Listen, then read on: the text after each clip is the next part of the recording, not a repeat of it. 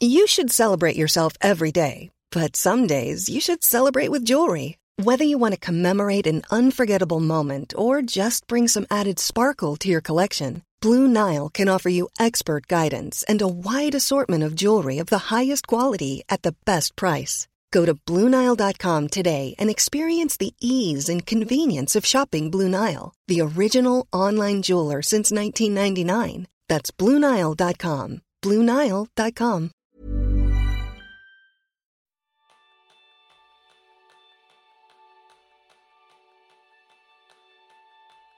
¿Recuerdas esa sensación de tener una gran idea y no saber cómo llevarla a cabo por el miedo al que dirán, al bloqueo de la página al blanco, el síndrome del impostor y todos sus allegados? Pues ese va a ser el tema principal del programa de esta semana, donde aprenderás cómo convertir ideas en realidades de la mano de Roger Domingo. Roger es licenciado en Humanidades por la Universidad Pompeu Fabra, máster en edición por la Pace University y MBA por ESADE.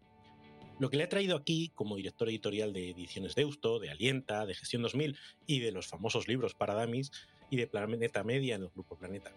Y además es mentor de autores con su método Mapea. Bienvenidos a un nuevo episodio de Kenso, el podcast donde descubrirás cómo vivir la efectividad para ser más feliz. Yo soy Raúl Hernández, aprendiz en escribir algo más que un blog. Y yo soy Quique Gonzalo, aprendiz en ser el editor de mi vida. Bienvenido, Roger, es un auténtico placer tenerte con nosotros. Muchas gracias, un placer estar aquí. ¿Cómo estáis? Pues la primera pregunta es común a todos los invitados y es, a día de hoy, ¿en qué eres aprendiz? Pues soy aprendiz en muchísimas cosas, eh, de hecho en, prácticamente todo, incluso ah, en aquellas cosas a las que me dedico durante tantos años, porque una de, de las ventajas ¿no? de vivir en este mundo eh, y en esa época es que no dejamos de aprender. Y lo bueno es que no dejamos de aprender y además a veces aprendemos de la, en los momentos más insospechados o de las personas más insospechadas. ¿no?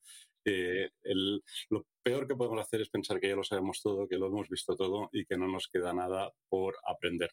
Tenemos que seguir siendo niños y ser conscientes de que tenemos que seguir aprendiendo siempre, porque vivimos en un mundo donde el ayer no tuvo nada, nada que ver con el hoy y sobre todo no tendrá nada que ver con el, con el mañana, con lo cual hay que seguir aprendiendo cada día y además estar dispuesto a ello y disfrutarlo. Y viviendo esa infancia, rememorándola, te quería hacer una pregunta, tú que vives y convives con los libros, ¿Cuáles son aquellos protagonistas de esos libros de tu infancia que te han acompañado hasta el día de hoy, que sigues todavía con ellos en, tu mochila? Uf, muchísimos. Em, el primer libro que me volvió loco era uno que se llamaba Way, que había también una serie de televisión. Que luego Así nos ponemos a cantar, como, como, nos animes un poco, cantamos la canción de Way. Oye, pues nos ponemos aquí a trío, ¿eh? Eh, no, esto ahí, aquí, bueno, yo lo recuerdo como si fuera ayer y estuve un verano saltando, intentando saltar por los montes y las lianas como si fuera Orzoway. Luego intenté eh, leérselo a mi hija, pero no funcionó. No sé, la cosa no cuajo, con lo cual debe ser una cosa muy de la época, muy personal. Y, nada, sobre todo los, los, libros de Asterix y Obelix, los, me los bebía siempre que salían. Y los de Tintín, ¿no? Estaba siempre esperando que llegara mi padre a casa cuando venía de un viaje se había encontrado algún Tintín en alguna ah, librería. Qué maravilla. Esos personajes que nos van acompañando para traernos hasta el lugar donde estamos hoy. Y la pregunta, y esto ya es pura curiosidad, a día de hoy, ¿qué lee un editor para disfrutar y desconectar en tu día a día de tantos libros y más libros? En mi caso leo novela histórica, que es lo que más, lo que más me gusta porque es lo que me permite mm, eh, cambiar de tercio y dejar de leer, digamos, los libros de, no ficción, los libros de ensayo que son los que publico. Y, intento, bueno, siempre tengo una novela histórica a medio terminar y luego por las noches es como el momento de una horita antes de acostarme de desconexiones con una novela histórica que, siempre te, acaban llevando a otro lugar, a otra época, y, me va perfecto. Es como mi, modo de, entretenimiento es sobre todo de, desconectar del día a día, de la jornada, de la actividad diaria. Bueno, está claro que sarna con gusto no pica, ¿no? Que, que después de pasar todo el día leyendo todavía te queden ganas de seguir leyendo, está claro que, ahí hay eh, pasión. Sí, pero, pero cuando, cuando leo por trabajo en realidad no mm, es una lectura muy distinta. eh, porque la novela te metes dentro, dejas que te abduza, que, estas novelas que te abducen, ¿no? te, dejas transportar y la vives como lector. En, la lectura de, manuscritos, en realidad, em, no, tiene nada que ver. Cuando estás chequeando un manuscrito, a veces quizá no lo acabas, lo lees en diagonal, vas simplemente viendo cómo, cómo va desarrollando las ideas, pero no es una lectura de, lector, ¿no? De lector que se siente y dice, bueno, vamos a, disfrutar. Y cuando editas un texto tampoco, porque estás tan dentro del texto, porque estás ahí con cuchillo y tenedor, que en realidad no, no, no, lo vives, o la experiencia no es la experiencia lectora, es una experiencia de, de trabajo. Eso nos puede llevar a, a una visión muy interesante, sobre todo para quienes no conocen o no conocemos en profundidad lo que es el rol de un editor. ¿Qué es, qué es lo que hace un editor? ¿Qué es, eh, ¿Cuál es su labor? Pues básicamente son, son dos. Eh, eh, en realidad son tres, pero sobre todo las principales son dos.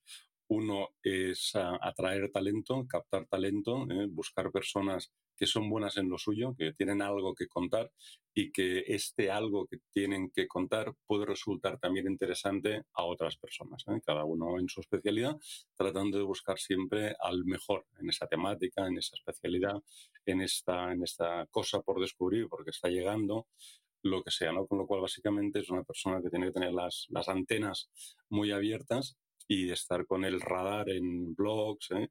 eh podcasts como el vuestro, redes sociales, etcétera, etcétera. también medios de comunicación, por supuesto, ¿no? Periódicos, televisión, radio, tertulianos, columnistas, etcétera, tratando de captar talento. Una vez lo capta, eh, le ofrece escribir un libro sobre la temática, que a veces es más o menos complicado según el autor, a veces porque siempre ha pensado en escribirlo, cuando lo llamas pues te dice que sí enseguida, eh, a veces no, y hay que trabajárselo un poquito. Y, una vez llegas a, un acuerdo, hay que ver cómo, cómo, plantear el libro, ¿no? Y hay que sentarse en ver cuál será el mensaje principal, cuál será el solucionador, que en un ensayo es muy, muy, es básico, es decir, hay que empezar, hay que empezar pensando en qué es el solucionador, que el solucionador es aquello que va a solucionar el libro, es decir, aquella qué demanda de mercado, qué necesidad va a solucionar el libro o dicho de otro modo, qué beneficios obtendrá el lector de la lectura de la, obra. Que lo más difícil es sintetizar esto en una frase. Si tienes esta frase, luego ya, ya puedes empezar el libro. Esto sirve para esto. Yo, Roger, te voy a decir que reconozco que a nivel de efectividad me encantaría poder contar con, con, la figura de un editor, pero no para un libro, sino para mi propia vida. Porque al final publicar un libro es un gran proyecto. Y desde la efectividad, de la manera en la que abordamos en Kenso, comparte un enfoque similar a lo que nos podemos encontrar a nivel personal o profesional, es decir, enfrentarnos a una página en blanco, a ese síndrome del impostor, al que dirán. Y una de tus últimas aventuras es el curso Mapea, donde ayudas a autores en el proceso de crear libros y relacionarse con la editorial. Y el método Mapea me parece que es un curso para, desde luego, aprender a escribir un buen libro y a conseguir publicarlo con una editorial. Y nosotros le hemos dado una vuelta de tuerca, porque nos parece que va a ser muy útil trasladarlo al mundo de la efectividad personal. A ver qué te parece. Yo creo que aquí empieza una entrevista un poquito distinta. ¿Te parece bien, Roger? Sin duda alguna. Vamos allá. Venga, pues la M de Mapea es la M de manuscrito, porque todo empieza con un buen manuscrito. Aquí, Roger, ¿cuántas veces has vivido esto? Que nos surge una idea desde un nuevo producto que vamos a vender, una charla que queremos impartir, preparar unas vacaciones de ensueño o escribir nuestro primer libro. La idea espectacular en nuestra cabeza. Ahora sí, aparece la página en blanco como una auténtica losa. ¿Cómo podemos dar ese primer paso para que la hoja deje de estar en blanco? Pues es muy fácil. Hay un truco que sin darte cuenta te permite eh, tener prácticamente la, mitad del trabajo hecho y es, es básicamente hacer una lluvia de ideas contigo mismo. ¿eh? Te tienes que preguntar, lo primero de todo es qué quiero solucionar, ¿no? Pues esto va a ser, por ejemplo, un libro, imaginemos, ¿eh? para ser capaz de desarrollar el mejor podcast posible. Imaginemos que queremos escribir un libro sobre cómo desarrollar un podcast, ¿eh? pero una persona que todavía no tiene claro, eh, tiene claro que quiere un podcast, pero no tiene, digamos, la, el conocimiento suficiente para hacerlo bien y quiere hacerlo bien de entrada. Pues lo primero es pensar, eh, cómo vamos a ayudar al lector, ¿eh? cuál va a ser el solucionador del libro. Y a partir de ahí hacer una lluvia de ideas. Todo, eh, pero una lluvia aunque sea desordenada. ¿eh? Pues tengo que hablar del sonido, tengo que hablar de la grabación, tengo que hablar de las herramientas que necesito, tengo que hablar de los contenidos, tengo que hablar de qué tipo de invitados, tengo que hablar de la línea editorial, pum, pum, pum, pum, pum. Cuando tienes esta lista, que igual te sale una lista con 200, 300 ítems, lo siguiente es tratar de ordenarla tratar de ordenarla, pero esto es como si hicieras una invitación a, una boda y te salen 300 personas, pero luego hay que ordenarlas por mesas, ¿no? Pues claro, no vas a poner el primo eh, que no se habla con el otro primo, o los del trabajo van juntos, eh, las exnovias juntas en un rincón. con lo cual se Tienes mucha experiencia, Roger, organizando bodas, veo, ¿eh? Bueno, solo he organizado una que la mía, pero bueno, eh, me acuerdo perfectamente. Eh, en resumen, tienes que todas esta, todos estos ítems, estas 200 o 300 ideas de las que quieres hablar, se trata de organizarlas en lo que luego serán los capítulos. Oye, pues empezaremos a hablar de, esto. ¿Qué son las cosas importantes en este capítulo? Luego otro, luego otro. otro. Cuando vas haciendo la selección de capítulos, ¿eh? de, más importante a menos, luego te vas dando cuenta pues, que esto acaban siendo como mesas de, una, una, de los invitados a una boda, ¿no? Están, digamos, más o menos relacionados, ¿no? Todos los que se sientan en esa mesa. Y luego el siguiente paso es pulir, ¿no? Lo pules y poco a poco vas uh, consiguiendo lo que se llama el, índice de contenidos. Luego la idea es llegar a tener un, un documento donde tú puedes decir, Empezaré con una introducción donde explicaré quién soy, por qué escribo el libro, cómo se estructura el libro, tal, ¿no? La introducción, bueno, la dejamos siempre para el final. Primer capítulo, hablaré de esto, esto y esto. Segundo capítulo, hablaré de esto, esto y esto. Tercer capítulo, hablaré de esto, esto, esto y esto. Cuarto capítulo, pues defenderé esto, presentaré esto, eh, lo ilustraré con este ejemplo. Así vas haciendo el índice. Cuando tienes esto, en realidad tienes medio libro escrito. ¿Por qué? Porque tienes la hoja de ruta de lo que tienes que escribir. Y a partir de ahí todos los miedos desaparecen, porque ya lo único que tienes que hacer es ir rellenando cada uno de estos capítulos, que además no, no, hace falta que lo hagas de una forma lineal. Quizá un día estás más inspirado y te apetece hablar de las cosas del capítulo 8 escribes parte del capítulo 8. Quizá al día siguiente estás en un vuelo y no tienes wifi y dices, pues mira, como que no puedo consultar información, aquí voy a contar esto que está en mi cabeza, porque es una, una experiencia personal. Pues en el avión escribes esa parte del capítulo 5. Luego, cada día, dependiendo del tiempo que tengas eh, y del ánimo que tengas, vas escribiendo una parte. ¿Eh? De modo que, em, para entendernos en que se suene feo, aquí se trata de engordar al gorrino se trata de engordarlo. Luego vas viendo cómo va creciendo. El capítulo 5 va creciendo, el 6 va creciendo, el 7 va creciendo. Y con eso, digamos, y dedicándole, y esto sí que es importante, tienes que dedicarle, tienes que crear un hábito. ¿eh? Si decides que escribes por la mañana, pues cada mañana de 6 a 8 ¿eh? escribes. Hay veces, hay veces, como tú decías, que de la página en blanco, hay veces que te sientas y de 6 a 8 no escribes nada. Pero da igual, aunque no escribes nada, en el fondo estás avanzando. ¿eh? porque en tu cabeza le estás dando vuelta, igual estás procrastinando, buscando información, pero bueno, ya estás descubriendo cosas nuevas. Lo importante es crear el hábito, ¿eh? sentarse siempre a la misma hora, en el mismo sitio, en la medida de lo posible, y al menos dedicarle una hora, dos horas, tres horas, lo que puedas a escribir. Vamos engordando el, el, el gorrino y poco a poco, digamos, el libro va cobrando forma y luego ya pues, los siguientes pasos, ¿no? Pues son eh, leerlo varias veces, las correcciones, eh, dejarlo reposar un tiempo. Ver que no te haya quedado un brazo más grande que el otro, ¿no? Que, esté todo equilibrado y coherente. Exactamente, y que, no haya repeticiones, ¿no? Ahí va, que esto ya lo he contado en el, primer capítulo, ¿no? O ese cita ¿eh? o ese chiste, ya lo he puesto. Esto lo descubres cuando lo has terminado y lo dejas reposar un tiempo. La idea es que, que vuelvas al cabo de un par de meses y lo vuelvas a leer con ojos nuevos, que casi a veces te sorprendes de lo que, leas, que estás leyendo y dices, ahí va, esto es mío, joder, está fantástico, qué, buena frase, que casi ni te acuerdes, ¿no?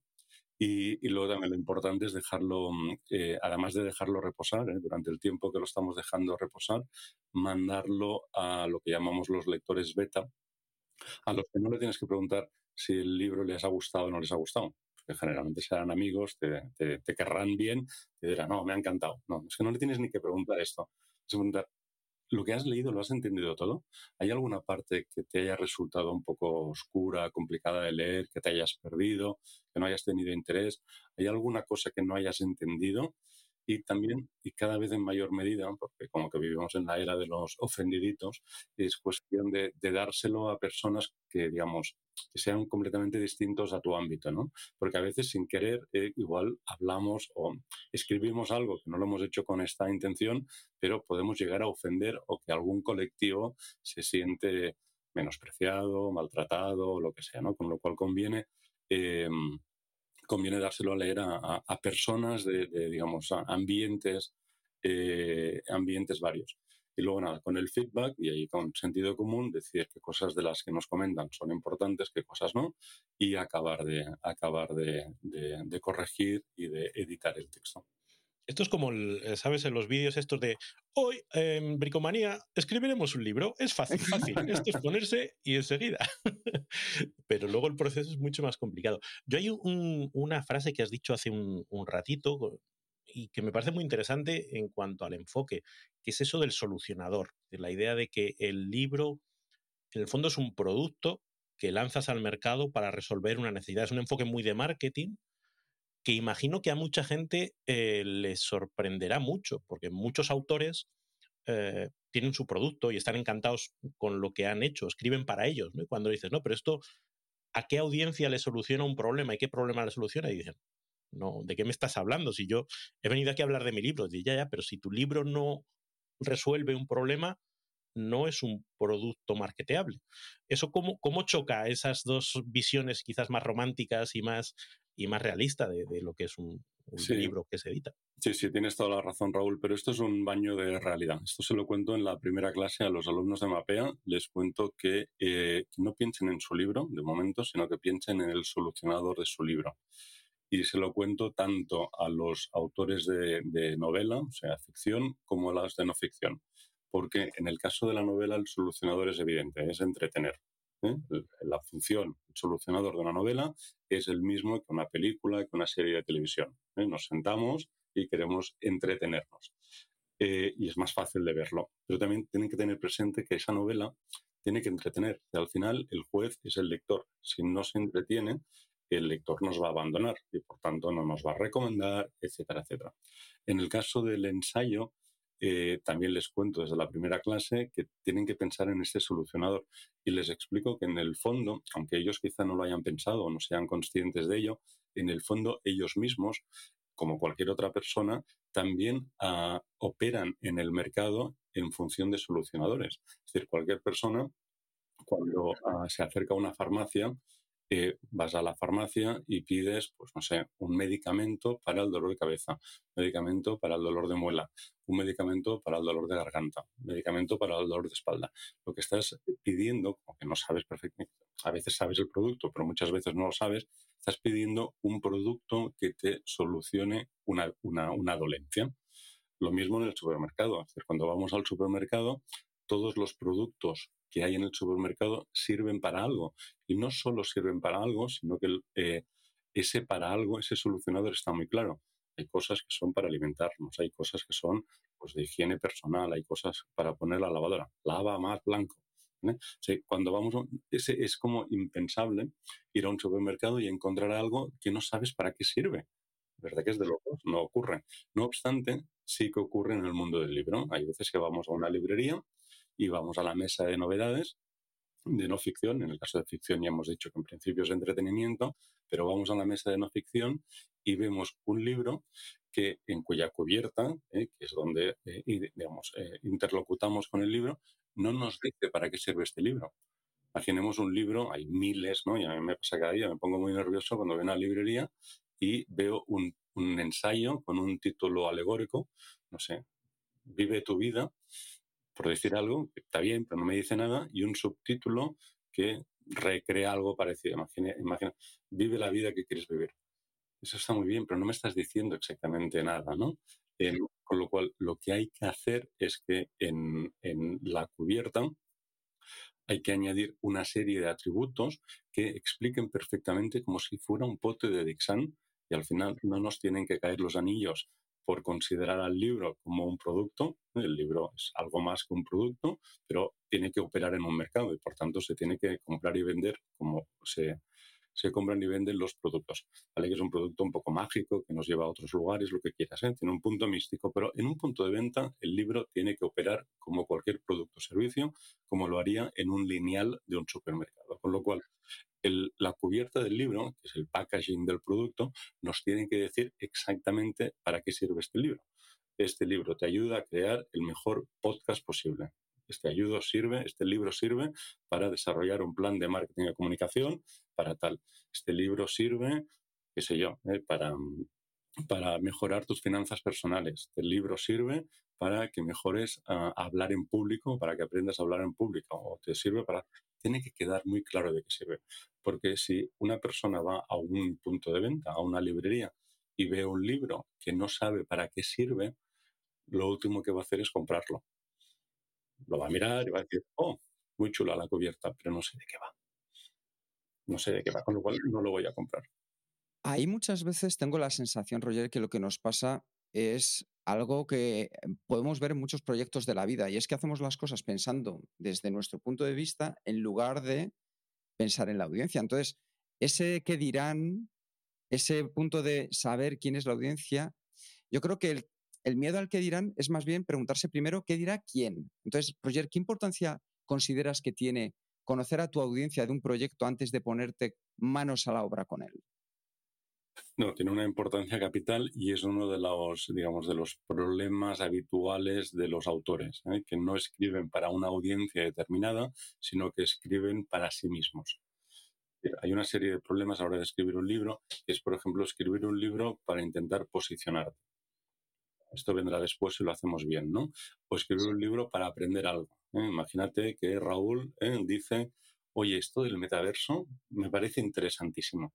Como que no sé de qué va, voy a escribir un libro y así lo aprendo.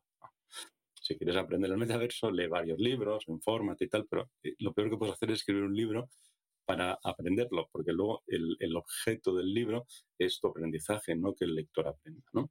Con lo cual, básicamente, tenemos que pensar que a la hora de escribir un libro no tenemos que escribirlo para nosotros mismos, sino que tenemos que escribirlo para ayudar a una audiencia. ¿Cómo hacemos esto? Estudiando la audiencia, viendo qué necesita esta audiencia y dándole aquello que en efecto necesita. Eh, esto se ve mucho en lo que a mí me gusta llamarlos los libros Macedonia. Los libros Macedonia son aquellos que en los que el autor te cuenta todo lo que sabe. En un libro no tienes que contar todo lo que sabes. Todos sabemos muy, digamos, pocas cosas de, muchas cosas, ¿no? Si, el libro es, imaginemos que insisto con Raúl, Raúl va a escribir un libro sobre cómo desarrollar, crear, dirigir, etcétera, el mejor podcast posible. Pero Raúl, ¿qué otra afición? Dime un par de aficiones más que tengas. Hombre, pues mira, la fotografía, toco en una batucada, toco la guitarra eléctrica. Mira, imagínate, pues tú escribes un libro sobre podcast y el objetivo es que el lector sepa cómo crear un podcast, ¿no? Pero claro, si eh, además de hacer esto, aprovechas para contarle cómo tocar la batucada, claro, el, lector te va a decir, oye, pues muy bien, pero no sé qué me estás contando, ¿no? O, eh, otras cosas que no tienen que ver con el libro, pero esto acaba siendo un libro macedonio, donde el lector habla un poquito de todo lo que sabe, porque bueno, ya que está, está en faena, empieza ahí a escribir. Dices, no, a ver, todo esto le sobra. O sea, tienes que pensar, escribir solo pensando en aquello que el lector quiere leer o, dicho de otro modo, en aquello que el lector quiere aprender y que es la razón por la cual ha comprado este libro. Ha comprado este libro para aprender a crear un podcast, no para, si se quiere aprender a... Ya, le, ya le edito otro libro, no hay ningún problema. Libros separados. Claro, el libro de la batucada es otro libro, ¿no? Con lo cual, eh, siempre pensando en qué quiere el, el lector a veces esto nos cuesta, ¿no? Porque cuando empezamos a escribir no tenemos estas cosas, digamos, en el horizonte, ¿no? Simplemente escribimos y nos dejamos llevar. Pero bueno, en resumen, nunca hay que perder de vista al lector, o como se dice hoy habitualmente en marketing, pon al cliente en el centro de sus operaciones, bla, bla, bla. Sí que yo creo que eso es importantísimo. Sí, sí, fundamental, ¿no? Pues al final el, punto es, incluso antes cuando hablabas de los lectores beta, yo estaba pensando, digo, esto es un focus group, esto es un, eh, voy a juntar gente y ver por dónde me salen. Claro, ahí el desligarse al autor de lo que yo quería contar y cómo entrar en ese proceso, ¿no? Ahora me tengo que cargar este capítulo que me encantaba, pero es que la gente no lo entiende. O me están diciendo que aquí falta algo que a mí no me parece relevante, pero es que mi audiencia me lo está diciendo, ¿no? Entonces, como que pierdes la propiedad de la, o la autoría del libro y empieza a ser más compartida con, con, esa audiencia potencial o con ese feedback que vas recibiendo, ¿no? Ese separarse de tu obra. Y ahí yo creo que es donde entramos a lo mejor en esa distinción que podemos aplicar en, en, todos los proyectos. Cuando hablamos de metodologías ágiles, por ejemplo, en, gestión de proyectos, siempre hablamos de la importancia del, del, cliente y de los stakeholders y de cómo te tienes que centrar en ellos y no cómo tú harías las cosas, sino cómo ellos te piden que hagas las cosas. Cuando hablamos de design thinking, es tú deslígate de la solución, la solución no es relevante, lo importante es el proceso para adaptarte lo más posible a, a la persona. ¿no? Entonces, como que entramos en esa distinción entre el artista y el artesano, ¿no? El que está fabricando un producto para otro con plena conciencia de que está haciendo eso, no está abriéndose su interior para mostrarse al mundo, no, no, estoy haciendo eh, un producto. Y me parece que eso es un, una dif diferenciación que a lo mejor a mucha gente le, cuando se plantea escribir un libro, el primer paso es decir, uy, esto no es lo que yo pensaba, ¿no? No, esto es que no hay que, tienes toda razón, no, no hay que perderlo de vista. Hay un caso típico que yo siempre pongo como, como ejemplo, y son los libros de empresa. Hay autores que a veces cuando les preguntas qué tienen en mente, eh, te contestan, yo voy a escribir un libro de empresa. Y dices, muy bien, pero ¿para quién en la empresa? Porque la empresa como tal no compra libros. Yo nunca he visto a una empresa en una librería. Eh, quien compra libros eh, son las personas que trabajan en la empresa, pero las personas que trabajan en una empresa son variopintas y tienen unas necesidades distintas. Con lo cual, si tú quieres escribir un libro de empresa, lo primero que tienes que pensar es a quién va dirigido y qué quiere estas personas. ¿Por qué? Porque el director general tiene unas necesidades completamente distintas a las del director comercial. El director comercial tiene unas necesidades completamente distintas a las del director financiero y el director financiero tiene unas necesidades distintas a las del director de marketing o al, director de logística o al director de comunicación o al director del equipo legal. Es decir, la empresa es muy grande. Con lo cual, sí, uno puede escribir un libro de empresa, pero tiene que pensar en quién en la empresa, porque no le, no le podrá explicar lo mismo, dado que no tiene el mismo interés el director de logística, que tiene ahí sus cosas, eh, con el director financiero, que tiene sus cosas, pero son mundos completamente o, distintos y, por tanto, hay que pensar eh, en términos distintos. Lo que sí puedes es, y lo que se hace es ir buscando los distintos, eh, lo que en marketing online se suele llamar el buyer persona, ¿no? Bueno, eh, ¿qué porcentaje de directores de logística tengo? O sea, un 5%. Bueno, le voy a dar el 5% de los contenidos. Eh, si es un libro que va para el senior management, ¿eh? para la cúpula, bueno, pues le vamos a hablar de esto. Tienes que trocearlo en función de las personas que van a leer el libro y de los intereses de las personas que van a leer el libro. Porque en una empresa o en cualquier otro ámbito de la vida, cada uno, ¿eh? según la función que represente y la función que ejerza, va a tener unas necesidades completamente distintas. ¿Y cómo, cómo lucha uno contra, teniendo en cuenta la cantidad de miles de libros que se editan cada año y el acumulado de libros editados a lo largo de la historia, eh, ¿cómo equilibra uno el decir, ah, pues yo tengo algo nuevo que decir y a lo largo del proceso no quedarse con la sensación de que voy a aportar yo nuevo que no esté ya dicho? ¿Cómo luchar contra ese síndrome del impostor? Bueno, este, el síndrome del impostor es bastante inevitable en todos los ámbitos, ¿eh? porque siempre que nos enfrentamos a algo nuevo y sobre todo siempre que, que, que, saltamos a la palestra, ¿no? que nos ofrecemos al público, tenemos la sensación de que igual no sabemos suficiente. Esto nos pasa a todos. No, lo que tenemos que, que pensar es que, eh, que, como decía Ortega, nosotros somos nosotros y nuestras circunstancias. No, deja de pensar en, lo que, en, los otros, deja de pensar en los demás, en el que van a decir, intenta hacerlo lo mejor posible. Todos tenemos experiencias distintas, lecturas distintas, eh, capacidades distintas, con lo cual, aunque la temática eh, en la que trates no sea, completamente nueva, es decir, en cualquier temática lo más probable es que ya haya habido otras personas, otros autores que hayan transitado esta ruta. ¿no? Si escribes un libro qué sé yo, de liderazgo, pues debe ser el libro un millón es muy difícil, ¿no? Pero lo que se trata es de, eh, sobre todo lo que has dicho, aportar tu visión nueva. Evidentemente, cuanto más ah, nueva sea la materia, eh, también más interés va a tener. No, no, porque igual es tan naciente o tan reciente que todavía no nadie lo conoce. Pero básicamente tratando de ser tú mismo. Em, yo a mis alumnos les digo siempre cuando tienen que enfrentarse a eso que decía antes, a, antes de la hoja en blanco o cuando tienen una presentación, etcétera, lo que les decía Cruyff a los jugadores, salid y disfrutar. Y ya, sal y disfruta y seguro que seguro que, que la cosa funciona, funciona tratando simplemente de ser tú mismo, o sea, no hablar por persona interpuesta, no comentar cosas que no sabes, explica cómo haces tú las cosas. Y seguro que si tú explicas cómo haces las cosas, habrá otras personas hasta que esta, a, las que esta ah, descripción les va a venir bien, les va a interesar o incluso podrán adaptar a su, a su forma de trabajo o a su día a día. Y paso a paso, tarea a tarea, capítulo a capítulo, sucede algo que nos, vamos, yo, yo, eso es algo que comparto en el día a día con, con, mucha de la audiencia cuando nos sentamos en los talleres, y es que, Roger, empezamos a perder la motivación inicial que teníamos. Algo tan importante se va desgastando y se nos hace titánico lo que antes apenas nos llevaba un poco de tiempo. ¿Cómo podemos hacer para recargar esa motivación y hacer un buen uso de ella a lo largo de todo un proyecto y pensando que esto no es una cosa de días ni de semanas, sino que puede ser incluso de meses? Sí, esto es una muy buena, muy, muy buena pregunta porque muy a menudo ocurre, ¿no? A mitad de camino, pues aquello, eh, las fuerzas desfallecen, dice, uy, no sé en qué me he metido, esto no va a ninguna parte. Eh, siempre tenemos estas dudas, ¿no?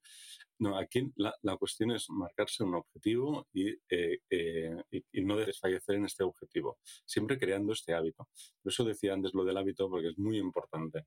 Es decir, no tenemos que, si, estamos, si el proyecto en cuestión es escribir un libro, no tenemos que escribir un libro cuando el cuerpo nos pide escribir un libro. Oye, vamos a hacerlo bien, vamos a hacerlo de un modo profesional, pues creamos un hábito. Y luego no nos levantamos de la mesa hasta que hayan pasado estas dos, tres horas y sobre todo seguimos, aunque haya días eh, muy complicados, días que lo queramos eh, mandar todo a la porra, con perdón, eh, hasta que terminamos el libro, sabiendo que la recompensa va a ser muy alta. Es decir, no todo el mundo es capaz de escribir un libro y las personas que son capaces de escribir un libro y si además consiguen publicarla con una editorial de prestigio y hacer una buena, una buena promo, la recompensa es enorme. Y hay que pensar siempre en esta recompensa. Es enorme desde el momento en que de algún modo vamos a cambiar cambiarle la vida a alguien. Gracias a nuestro libro habrá una serie de personas eh, que harán las cosas de modo distinto. ¿eh? Les estaremos ayudando. Y luego hay también una transformación personal. cuando uno eh, publica un libro y lo publica con éxito, hay una serie de puertas, una serie de puertas que no saben ni que existían, que de golpe se abren y, eh, digamos, todo empieza a funcionar mejor. Se dedique lo que se dedique uno, ¿no? Si es el director de una empresa, pues es capaz de, de atraer mejor talento o de retenerlo. Si es un consultor, pues le salen más clientes. Si tiene un negocio online, también, ¿no? Al final, eh, eh, un libro es una plataforma al mundo, ¿eh? que da un prestigio que, que, no tiene otra gente que ha escrito un libro. en el caso de que seas conferenciante, pues no solo te salen más conferencias, sino que las puedes cobrar más caras. Porque al final, escribir un libro, sobre todo si lo haces en una editorial tradicional de prestigio, no autopublicándote, porque autopublicándote al final está, todo el mundo puede hacerlo, ¿no? Con lo cual ya, no es un, algo, algo distinto si has escrito con una editorial, em, eso te da un marchamo de calidad. imaginemos caso típico, ¿no? Una empresa tiene que eh, organizar la, convención ah, comercial o la convención anual y quieren un conferenciante, uno de ventas, un de motivación. claro, si la persona que tiene que organizar esto, el director general, le dice a quien sea, oye, organiza la convención, invita a un par de ponentes de estos eh, motivacionales o lo que sea.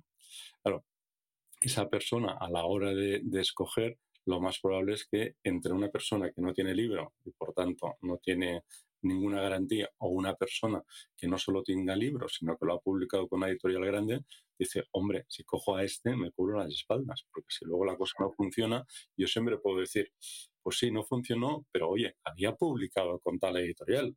Malo no debe ser. Es el, clásico de la consultoría de nunca han despedido a nadie por contratar a McKinsey, ¿no? Es como... exactamente, exactamente. Con lo cual, un libro te da muchísimas cosas. Con lo cual, eh, o cualquier otro proyecto, pero en el caso de un libro hay que ser capaz de motivarse y decir, oye, me está costando mucho, nadie dijo que fuera fácil, pero hay que intentar llegar al final porque la recompensa habrá merecido la, la pena y sobre todo para cuando hayamos publicado el libro y suceda todo esto, estos momentos de penuria, estos momentos tristes, estos momentos de querer arrojar la toalla, ni nos acordaremos. Selling a little or a lot?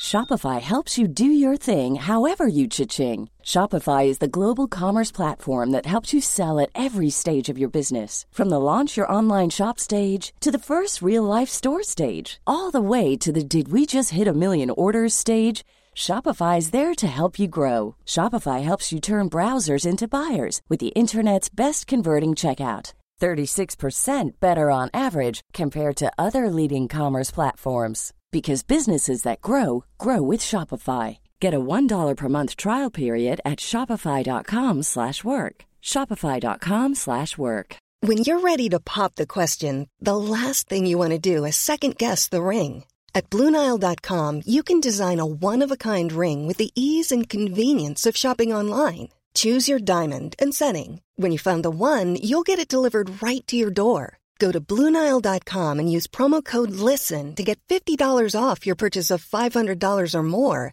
That's code LISTEN at Bluenile.com for $50 off your purchase. Bluenile.com code LISTEN.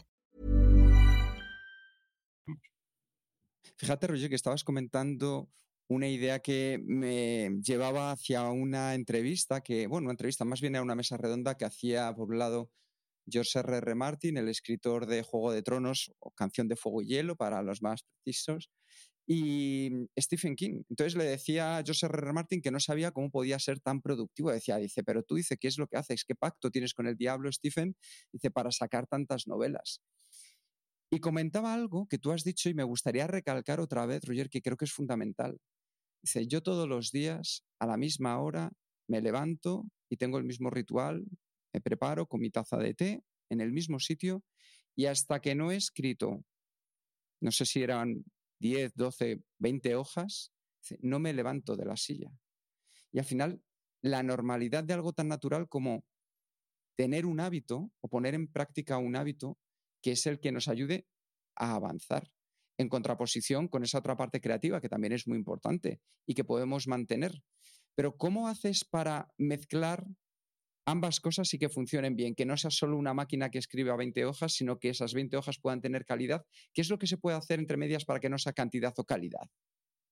Sí, buena pregunta. Eh, yo creo que y, la experiencia de hablar con tantos, tantos autores eh, eh, mm, me dice que lo mejor, lo mejor, incluso conmigo mismo, ¿no? mis proyectos personales, lo mejor es crear este hábito, aunque nos cueste mucho. Al final es como, como si queremos ir al gimnasio. Es decir, para ir al gimnasio, si, eh, y queremos que realmente cunda, tenemos que ir al gimnasio en las horas estipuladas, dos veces a la semana, tres, cuatro, cada uno lo que quiere, pero que sea casi una obligación. No podemos estar cada día levantándonos. Hoy me siento como para ir al gimnasio, porque la mayoría de veces que no. Doy fe absoluta de que no se puede hacer así. Un día has dormido mal, el otro tienes resaca al siguiente, uy, qué frío hace, Dios mío, yo no salgo de casa en pantalón corto con ese frío. Cada día tenemos una excusa. Pues tú tienes que ir al gimnasio, llueva, haga sol, nieva o caigan pedruscos. Da igual, tú tienes que ir al gimnasio. Lo mismo escribir. Hay que crear ese hábito. No puedes preguntarte, oye, estoy de buen humor para escribir. No. te sientas, como decía Stephen King, cada día a la misma hora y creas el hábito. ¿Qué ocurre? Que hay veces que estarás muy creativo y hay otros días que no. Pero lo que decía antes, aunque es en, ese, eh, en, en las horas no creativas, en el fondo, tú estás ahí, tú estás ahí sentado y ya le estás dando vueltas a la cabeza, eh, o simplemente estás descansando la cabeza, que a veces también es necesario para que al día siguiente vuelva esta creatividad de la que, de la que hablabas. Luego hay que, hay que hacer esta fuerza de, voluntad. Yo no digo que sea fácil, ¿eh? digo que es necesario. Es muy difícil, siempre uno tiene ganas de salir a hacer cualquier otra cosa, pero es el único modo de conseguir entregar las cosas en tiempo y forma y, como decía Picasso, que las musas nos siguen trabajando. porque si te pillan en el bar, pues mm, está bien, pero no. Y además, esto que comentaba aquí, que de, Stephen King, me recordaba otra, otra anécdota que contaban de, de Roald Dahl, que otro elemento que también solemos trabajar nosotros mucho es el diseño del entorno y la importancia de crearte un entorno donde eh, la acción natural sea esa que tú quieres conseguir. Y en este caso, Roald Dahl se iba a un, a un casetillo que tenía allí en el jardín, en el que no tenía más que eh, su mesa, su silla y su máquina de escribir, y no salgo de aquí.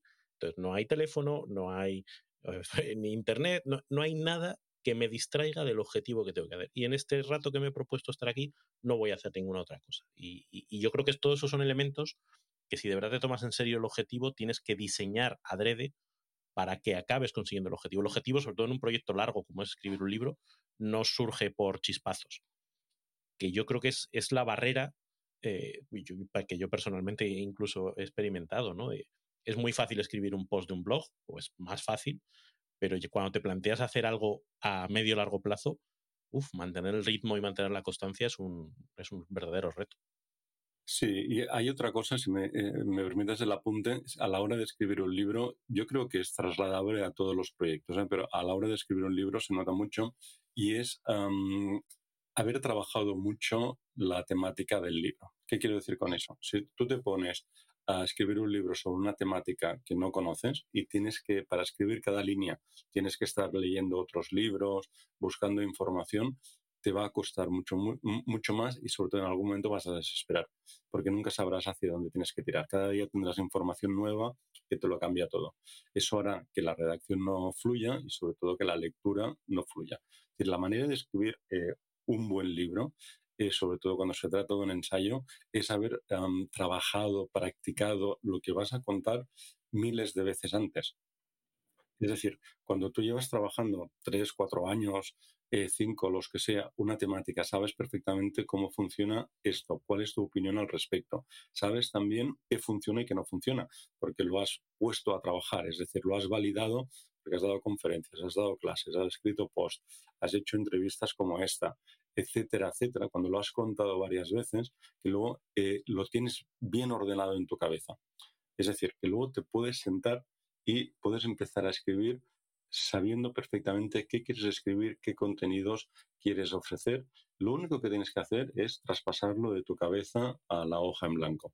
Si, si, si escribes el libro con todo en tu cabeza, evidentemente siempre tienes que buscar información, alguna cita, pero el grosso lo tienes en tu cabeza y simplemente lo trasladas a la hoja en blanco, te será mucho más fácil.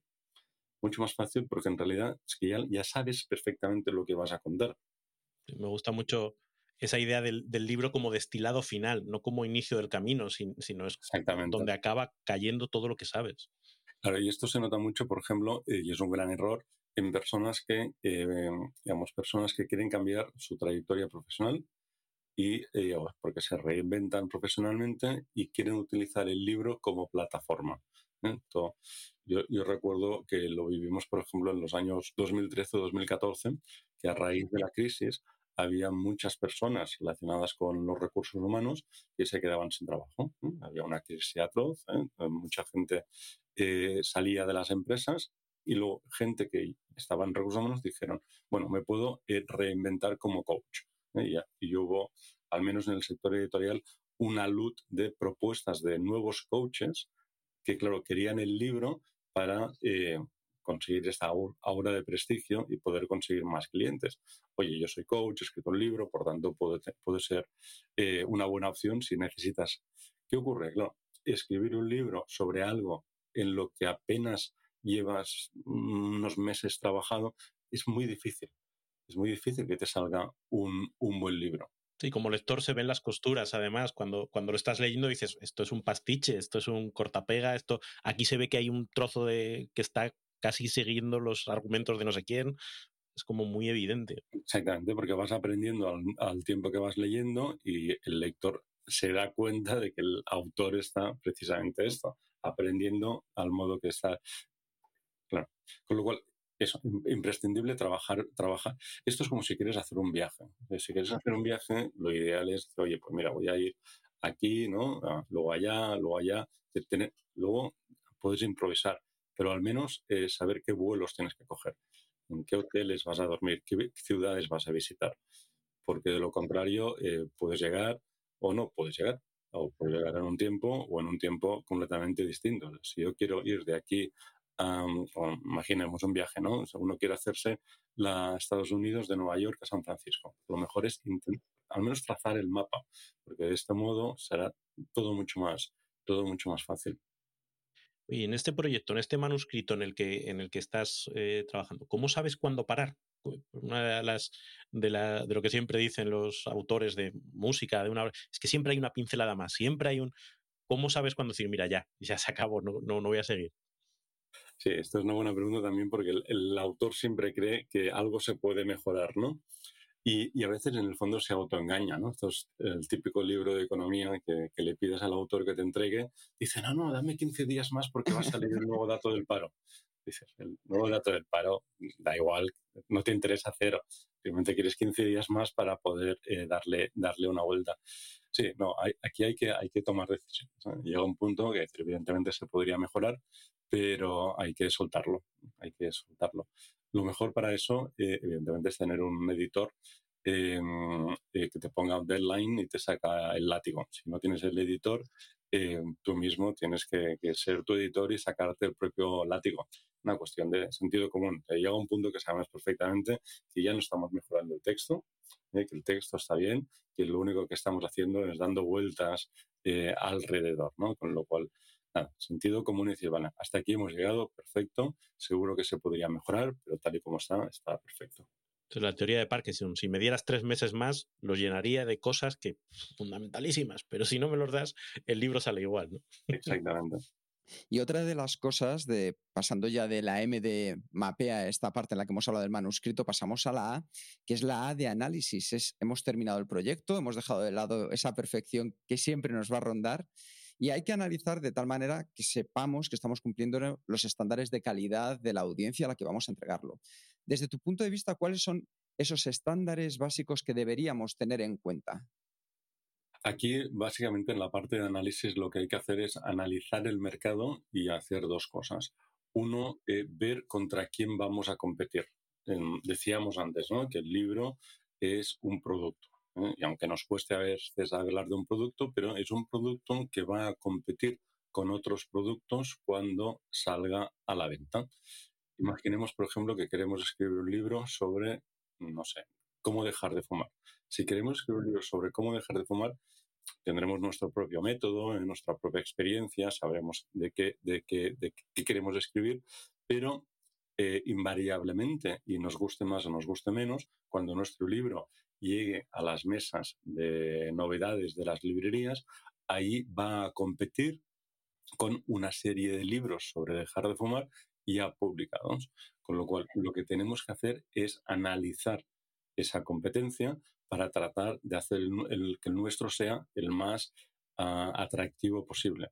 Y esto, como son las cinco fuerzas de Porter, ¿no? Aquí puedes eh, competir en calidad, en extensión, en precio, en una serie de, cuestiones. Pero tenemos que saber con quién va a competir nuestro libro. Porque si no lo hacemos, eh, es muy probable que una vez esté en el punto de venta, simplemente no nos elijan, por bueno que sea el libro, ¿eh? no nos elijan porque no lo hemos hecho bien. Con lo cual, ¿qué tenemos que saber? cómo son el resto de libros, qué, títulos llevan, eh, cuál es la maquetación, llevan fotos, no llevan fotos, el número de páginas, el precio que tiene. Simplemente hacer un estudio de mercado para saber, para saber además, eh, qué cosas nos permitirán, ah, nos permitirán hacerlo de un modo distinto. es lo mismo que cualquier persona que quiera abrir un negocio. ¿eh? imaginemos que yo me canso un día del mundo editorial y decido abrir una peluquería. Lo que no voy a hacer es abrir una peluquería eh, donde a mí, a mí personalmente me guste. Voy a hacer un pequeño estudio de mercado. Oye, en mi barrio la gente se corta el pelo, seguramente me saldrá que sí, pero ¿dónde van a cortarse el pelo? Si en mi barrio hay 20 eh, peluquerías, pues igual no la abro. Y si aún así decido abrirla, voy a ver, oye, ¿qué precio tienen? Es decir, ¿qué, qué servicios ofrecen? Eh, ¿Qué instalaciones tienen?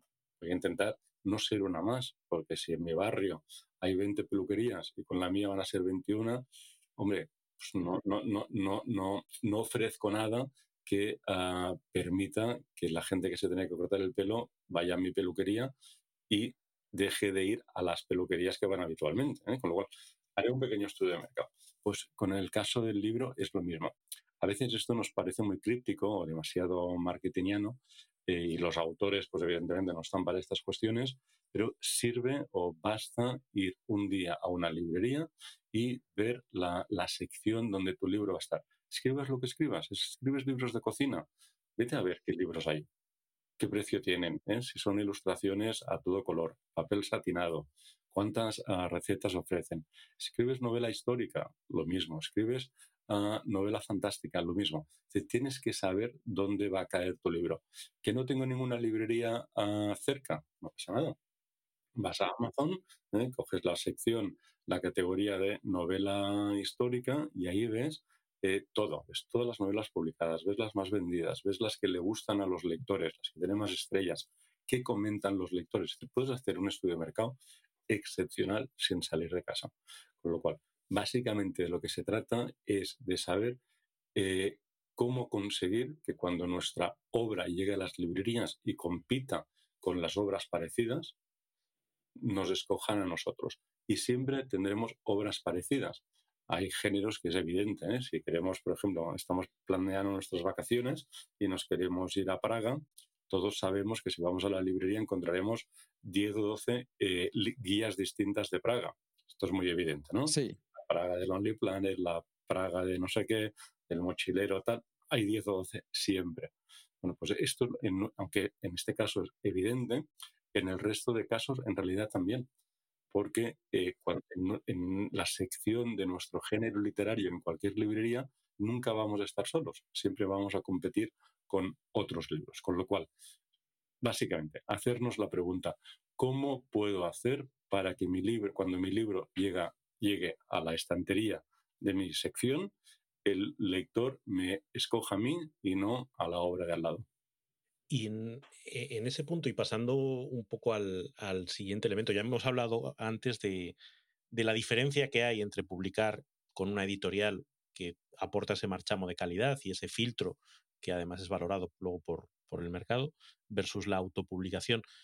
En esa relación con una editorial, claro, me imagino que para muchos autores o aspirantes autores es un mundo desconocido. Es como eh, leía hace un ratito pues, una entrevista que habías hecho en, Jotdown, ¿no? Y, hablabas eso de, las cosas tan naif que hace la gente, ¿no? De, oye, pues he encontrado tu email por aquí y te voy a mandar un manuscrito a ver si lo lees, ¿no?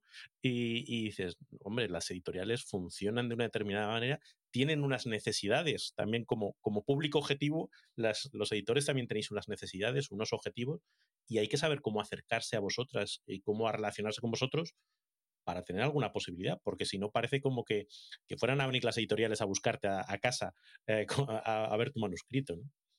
Sí, sin duda, sin duda. Em, sí, de hecho, además, em, hay muchos autores que, suelen comentar, ¿no? Es que las he, mandado a 20 editoriales, no me ha contestado ninguna. dices, a ver, eh, lo primero que hay que hacer es saber que hay editoriales generalistas que publican de todo. ¿eh? Espasa, por ejemplo, es una editorial generalista que publica novela, publica ensayo y publica poesía. Una editorial generalista publica de todo. Pero son las menos. La mayoría de editoriales están especializadas. Hay editoriales que publican novela romántica, novela erótica, novela contemporánea, eh, novela negra, etcétera, etcétera, ¿no? hay editoriales que publican libros de autoayuda, libros de historia, libros de economía, eh, libros de cocina, etcétera, etcétera. Con lo cual, simplemente cuando em, tenemos una propuesta que mandar a las editoriales, lo primero que, que tenemos que hacer y que también forma parte del análisis del mercado es ver qué agencias literarias y qué editoriales son susceptibles de que yo les mande mi propuesta porque mi propuesta encaja en aquello que la, editorial publica. Es decir, no tiene ningún sentido ah, mandar la propuesta a todas las editoriales porque la mayoría de editoriales no te van a contestar. ¿Y por qué no te van a contestar? Una cuestión de sentido común. Si alguien me yo solo publico ensayo. Si alguien me, me escribo, me manda una novela, yo no, por mucho que me guste, no la voy a poder publicar, con lo cual no hace falta que me la mandes.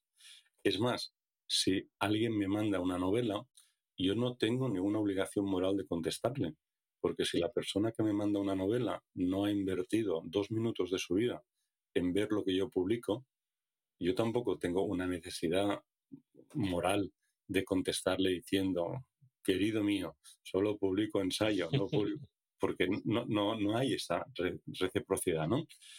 En cambio, si tú mandas a un editor una, una, obra y le dices, te mando esta obra porque he estado viendo tu catálogo y veo que en tu catálogo tienes libros parecidos, como por, por ejemplo, este, este y este.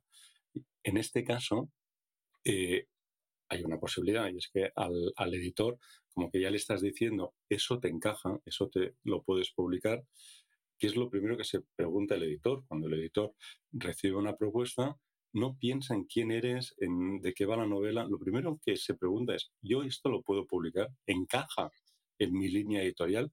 Porque si es que no, ya no sigo leyendo. Con lo cual, lo primero que le tienes que decir es, oye, esto encaja.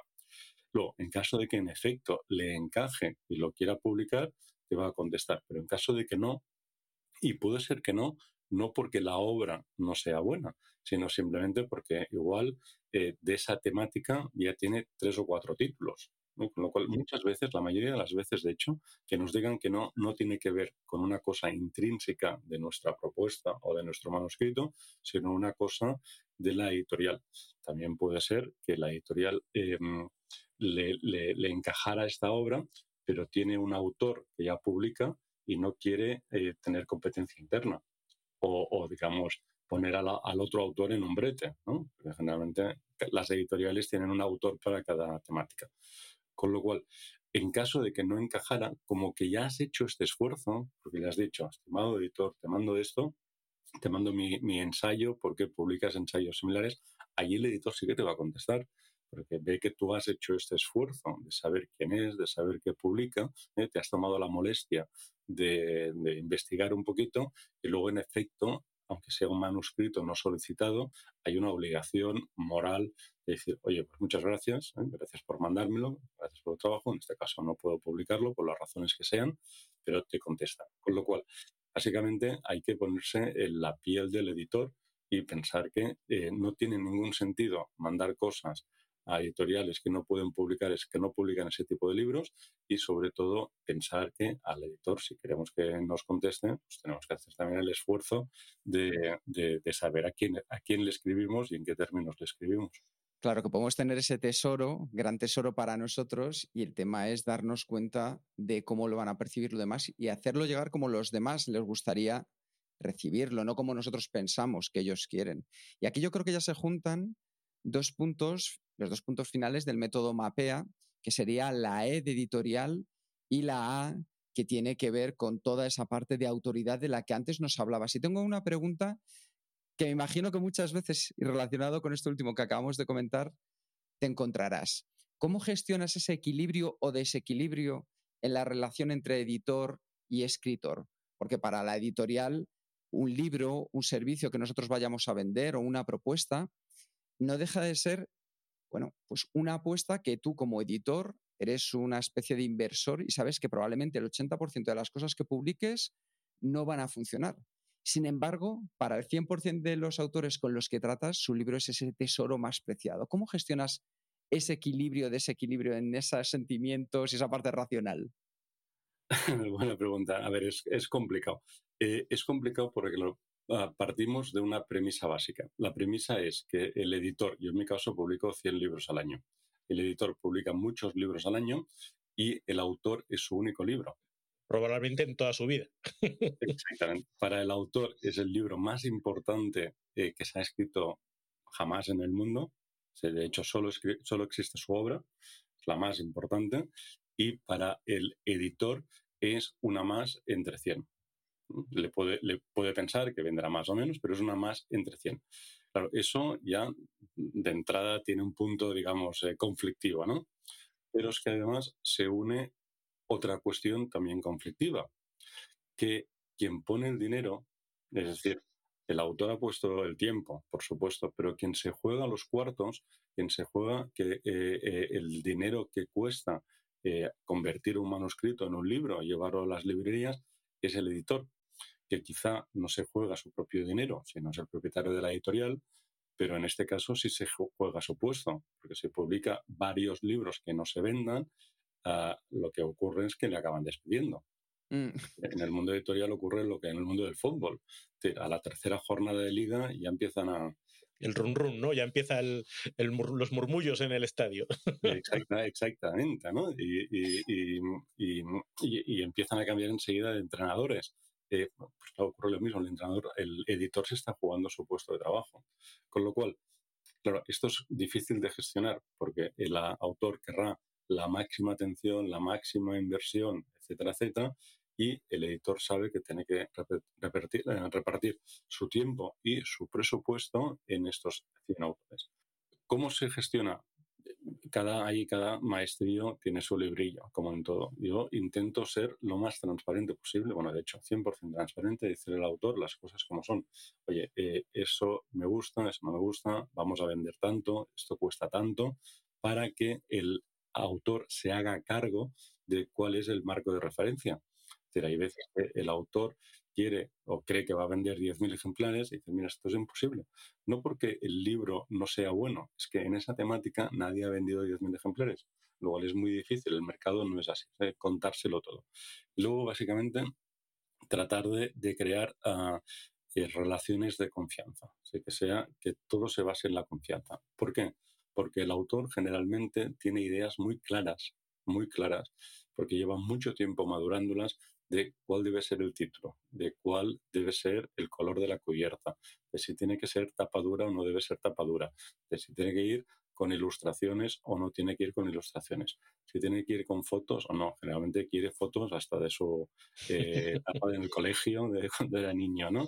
Eh, una serie de cuestiones, pero hay que ser capaz de explicarle al autor que todas estas ideas que, que el autor tiene pueden ser muy válidas, pero quien, quien se juega el puesto de trabajo cada día es el editor. Quien conoce el, cómo funciona el mundo editorial es el editor.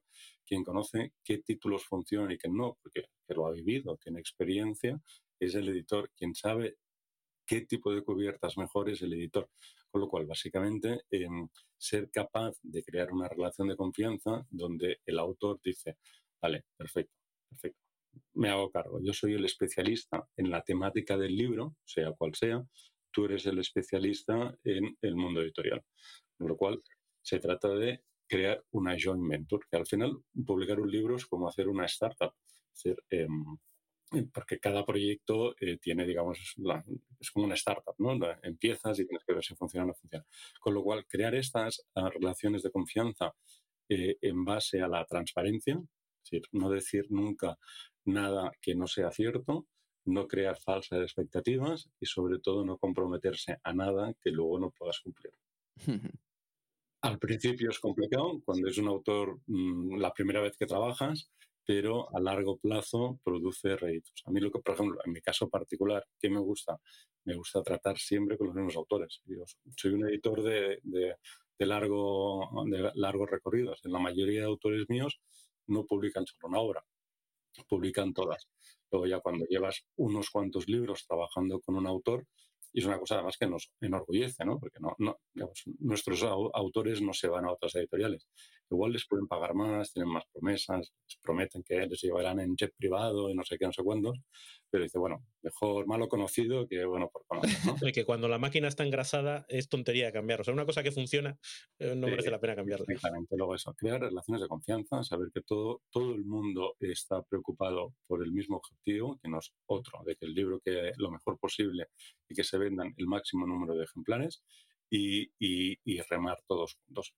Suena un pero es la única forma de, de, que las cosas funcionen y además de crear esas relaciones a largo plazo que se convierten en, no sé, tengo autores que han publicado 10 libros o que llevamos 10 años publicando un libro cada año o que llevan, tengo alguno que ha publicado 23 o 24 libros conmigo. Esto se, se consigue cuando hay mucha confianza y también sabiendo que hay que saber ceder. Es decir, con los autores lo que intento es tener una relación de que eh, a veces ganan ellos, en el sentido figurado, ¿eh? pero hay veces el autor quiere publicar un libro que igual a mí me parece demasiado técnico y que no va a vender, y dices, bueno, esa para ti. Pero lo siguiente, me escribes el libro comercial que, que yo sé que va a vender. Una para ti y una para mí. Pero hay que saber, esto es largo recorrido, con lo cual a veces te ves tú, a veces gano yo y viceversa. Es maravilloso cómo funcionan las relaciones humanas, incluso en, el ámbito editorial, Roger. Y ya sabes que en Kenso nos centramos en ayudar a las personas y a las empresas para que desde la efectividad puedan ser más felices, mejorando su día a día, su trabajo.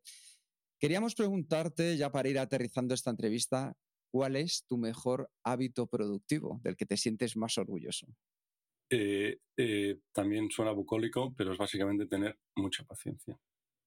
Al final la cuestión, la paciencia es la madre de la ciencia, paciencia, eh, con paciencia todo se soluciona. hay veces que nos alteramos, no tiene ningún sentido. Eh, tener paciencia. ¿Qué quiere decir tener paciencia? Es una cosa que nos sale la primera, ¿eh? lo entenderemos una segunda. Que si algo nos molesta, es mejor dejarlo reposar y no contestar a este mail hasta mañana. No pasa nada. Esta mañana cuando estés más tranquilo intentar no perder nunca los, los estribos, tener, ser muy paciente.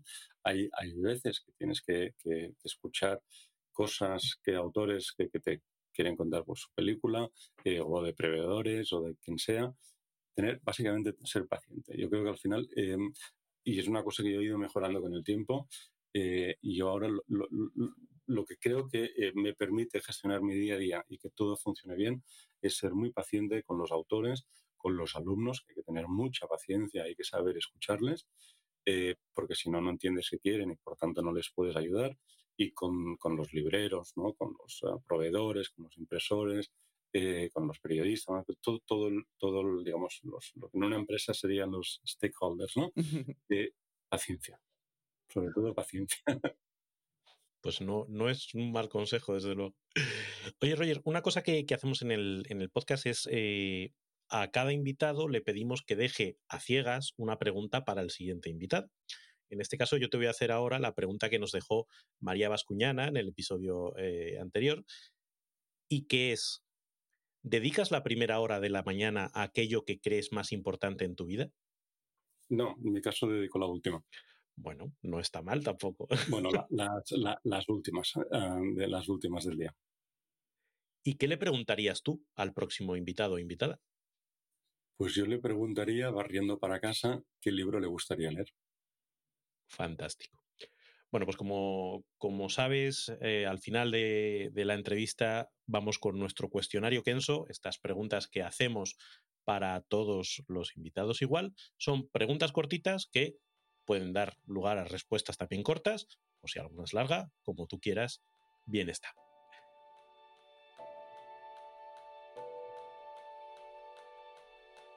Si tuvieras que compartir un solo aprendizaje de todo lo que has vivido hasta ahora, ¿cuál sería?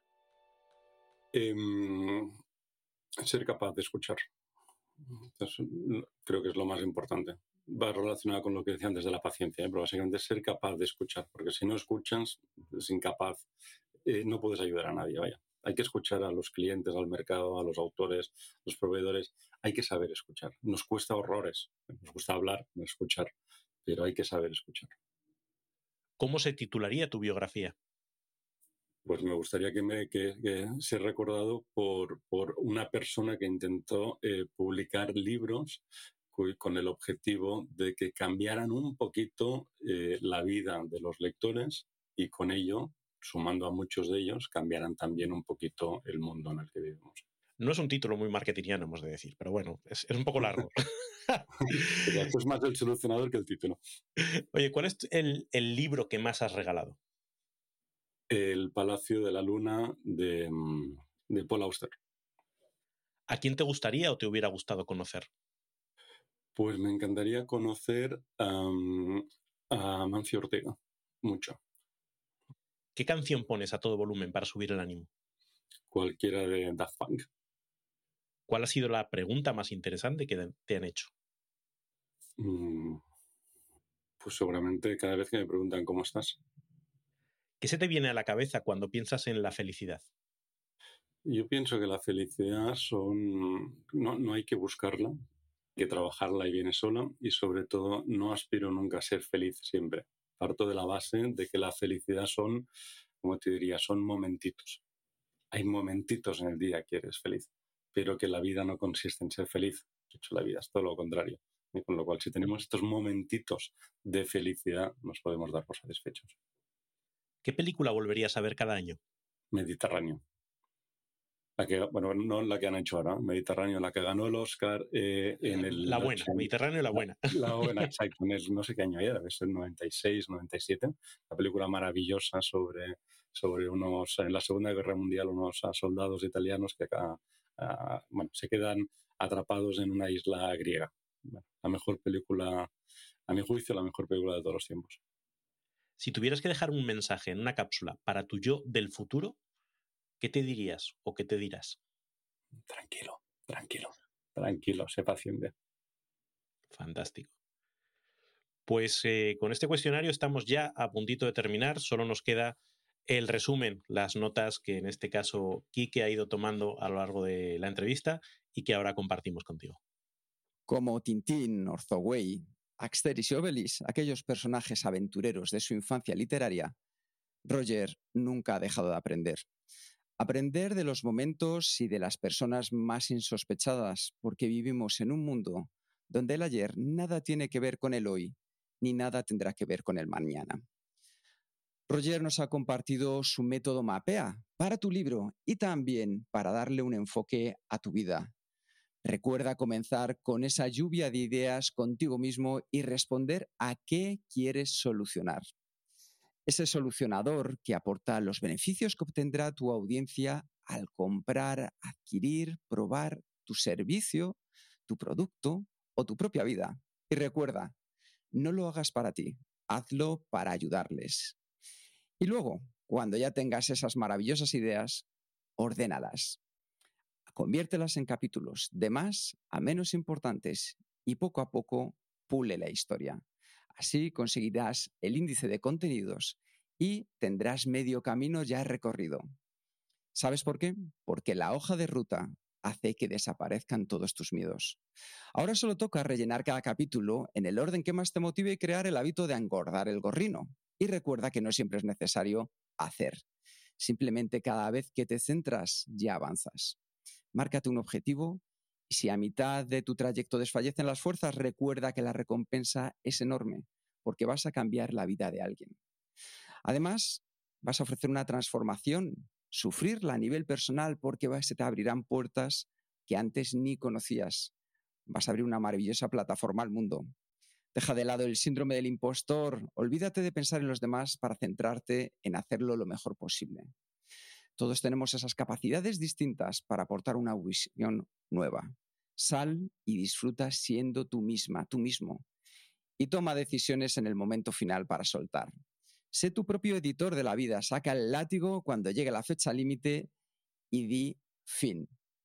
Recuerda entonces mandar a todos esos lectores, a todo ese público beta, esas personas distintas que también te van a aportar su punto de vista. Y pregúntales, ¿lo has entendido? y con su feedback y tu sentido común, edita y corrige tu proyecto. Como nos ha compartido Roger, traemos esta contraportada del capítulo Kenso y nos preguntamos, ¿para qué nos ha servido entrevistar a Roger? Pues para saber que nadie nos dijo que fuera fácil, pero sí necesario. Roger, gracias por este capítulo del libro Kenso lleno de aprendizajes, de la mano de una persona que ha practicado la excelencia de su profesión miles de veces Gracias por tu paciencia y escucha, por todos los autores y libros que has editado y de todos los que editarás para cambiar la vida y el mundo. Muchísimas gracias, Roger. Muchísimas gracias a vosotros, ha sido un placer. Igualmente. Muchas gracias por escuchar el podcast de Kenso. Si te ha gustado, te agradeceríamos que te suscribas al podcast, lo compartas en tus redes sociales o dejes tu reseña de 5 estrellas para ayudarnos a llegar a más oyentes. Y si quieres conocer más sobre Kenso y cómo podemos acompañarte a ti, tu equipo o tu organización en el camino hacia la efectividad personal, puedes visitar nuestra web kenso.es. Te esperamos la semana que viene en el próximo episodio del podcast de Kenso, donde Raúl, Kike y Jerún buscarán más pistas sobre cómo vivir la efectividad para ser más feliz. Y hasta entonces, ahora es un buen momento para poner en práctica un nuevo hábito Kenso. Pregúntate, ¿qué solucionas a tu audiencia? Nos escuchamos pronto. Hasta la próxima.